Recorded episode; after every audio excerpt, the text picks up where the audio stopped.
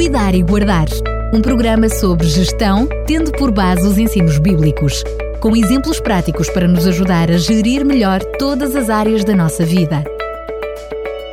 Cuidar e Guardar.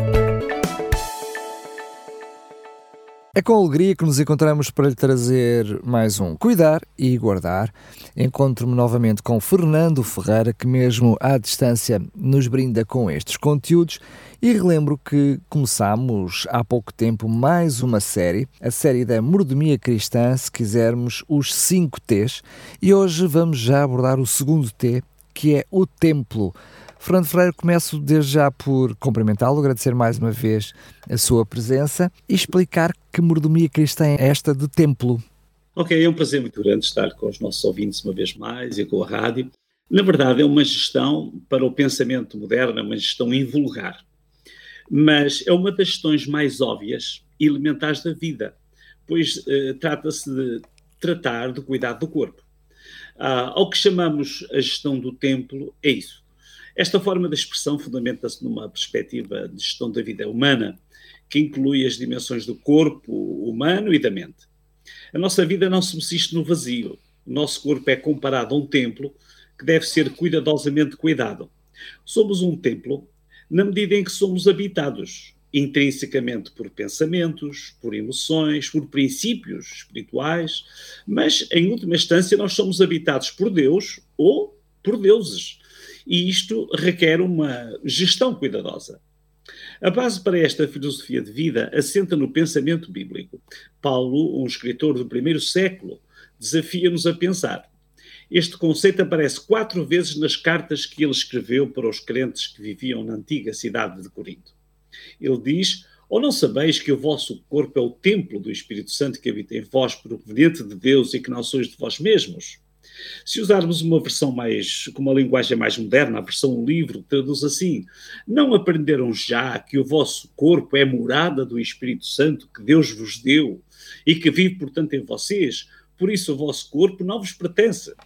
Aqui temos duas afirmações que nos colocam um verdadeiro desafio. Primeira, que somos um templo ou morada de Deus. E a segunda, é que o nosso corpo não nos pertence.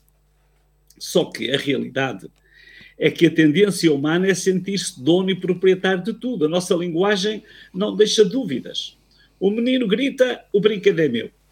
A criança em idade escolar disputa, o livro é meu. O adolescente é capaz de reclamar, o namorado é meu. E assim continuamos pela vida fora. A minha casa, o meu carro, os meus filhos, o meu cônjuge, o meu corpo. Não podemos negar uh, a legitimidade deste sentimento de posse é perfeitamente natural. Mas só, pode, eh, só podemos pensar uh, e, e parar para pensar se fizermos uma pergunta. É meu desde quando e até quando? Devido às minhas uh, funções que desempenhei durante alguns anos, acompanhei diversas pessoas nos momentos finais das suas vidas. Uma delas lamentava-se: vou deixar tanta coisa a nossa posse é incrivelmente efêmera. Até o nosso corpo é nosso, em alguns casos, por muito pouco tempo. Então, como podemos gerir esta posse do corpo que é um templo? Eu descobri uma frase muito interessante de Angela Isadora Duncan, foi uma coreógrafa bailarina norte-americana. Fez carreira nas principais cidades da Europa e é considerada a precursora da dança moderna. Ela viveu entre, entre 1877 e 1927 quando morreu em França. Então ela dizia: O meu corpo é o templo da minha arte.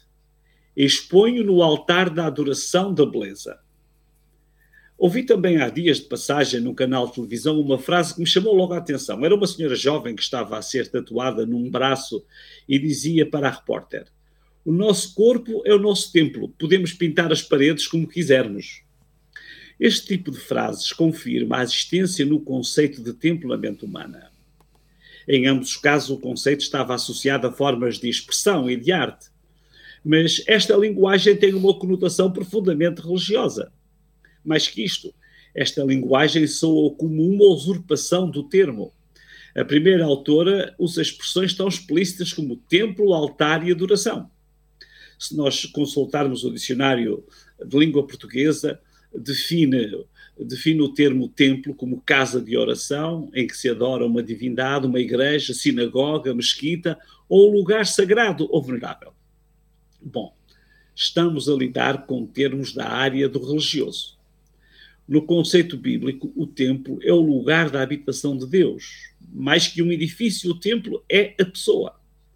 Se entendermos bem o conceito do apóstolo Paulo e como ele entendia, descobrimos que o nosso corpo não nos pertence. Deus habita em nós. Se dedicarmos o nosso corpo como um templo para a adoração da beleza humana, ou se usarmos o nosso corpo como um templo pessoal para exibirmos a arte humana, estamos a cometer uma apropriação indevida. Na prática, em que aspectos, em que aspectos da vida devemos gerir este templo? Já que citamos Paulo, aproveitamos para revelar uma outra frase da sua autoria que nos ajuda a aprofundar o conceito. É extraído da mesma carta e diz: portanto, quer comais, quer bebais, ou façais outra qualquer coisa, fazei tudo para a glória de Deus. 1 Coríntios 10, 31. Esta gestão é totalmente abrangente. A ideia uh, é transversal a toda a Bíblia. Se voltarmos à Torá, que engloba os cinco livros mais antigos do Antigo Testamento, da autoria de Moisés, encontramos ensinos tão abrangentes como estes. Vou dar apenas dois exemplos. Em Levítico 11, Deus deu a Moisés algumas regras muito precisas sobre o tipo de animais que o povo deveria ou não deveria comer. Havia animais que os outros povos usavam para a sua alimentação que o crente judeu nem sequer os tocava. Na conclusão, Deus apresenta a razão porque eles deveriam ter estes cuidados, primeiramente éticos, mas com reflexos dietéticos. E diz: Eu sou o Senhor vosso Deus, mantenham-se puros no respeitante estas coisas e sejam santos porque eu sou santo.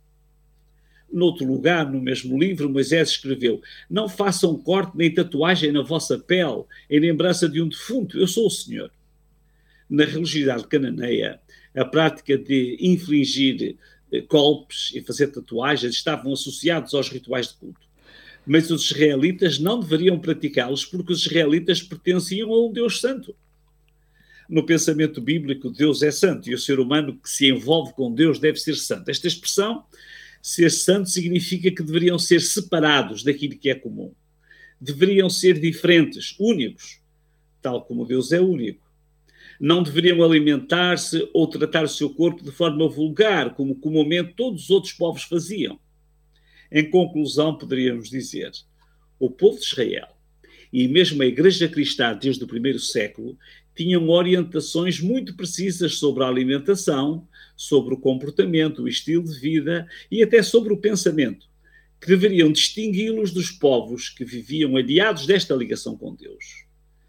Compreendemos assim que gerir o nosso corpo como sendo um templo ou uma morada para Deus implica a noção de que o nosso corpo deve ser cuidado de forma invulgar, de forma superior, habilitando para servir melhor ao Criador, mas também aos homens. Este é o segundo T da mordomia cristã, o templo. O corpo e a mente não devem ser usados de forma banal. Devem ser cuidados, estimados e enobrecidos pela relação com Deus o que está na base de um estilo de vida saudável e equilibrado que tanto temos falado. Isto é cuidar e guardar. Chegamos assim ao fim de mais um T, de mais um programa, e eu aproveito para lhe perguntar o que é que vamos falar no próximo programa. Qual é o T do próximo programa?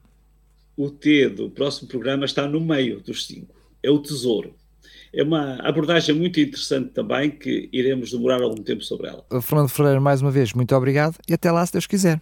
Até lá e um abraço para todos os nossos ouvintes. Cuidar e Guardar um programa sobre gestão, tendo por base os ensinos bíblicos, com exemplos práticos para nos ajudar a gerir melhor todas as áreas da nossa vida. Cuidar e Guardar